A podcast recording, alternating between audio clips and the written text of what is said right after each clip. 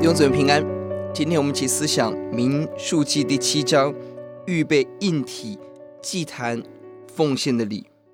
这段经文让我们看到一到十节是高抹坛跟供物，各支派献上礼物，车跟牛。而这个以色列众首领所献的礼物是神没有吩咐的。四到五节，摩西求问神，而神回应收下这些礼物。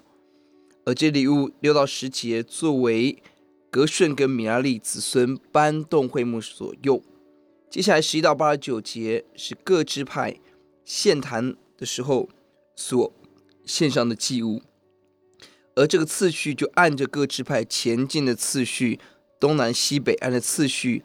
来献祭有次序的，并且奉献的供物内容是银盘银碗，是盛细面作为素祭；金鱼是沉香，便献上赎罪、燔祭跟平安祭。而且每一个支派所献的是完全一样的分量。虽然支派有大有小，人有多有少，但看到神的眼中，每一个支派都同样重要，也同样有不可逃避的责任。看到神何等看重跟悦纳每个支派所献的供物，而这些奉献所代表的是感恩、祷告、委身认罪与分享。这也是神期待每一个新约的圣徒每一天所献上的祭物。这个经文最美在第八九节，摩西进会幕要与耶和华说话的时候，听见会幕的施恩座上两基路伯中间有与他说话的声音，就是耶和华与他说话。当百姓按着神的吩咐去做。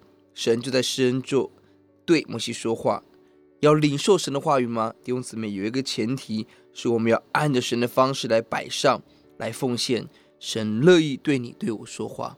我们请低头来祷告，主，我们感谢您，主啊，让我们学习感恩，学习奉献，学习超过我们所能能能的来摆上自己，就看到神乐意对每一个你的子民说话。感谢主，祷告奉主的名，阿门。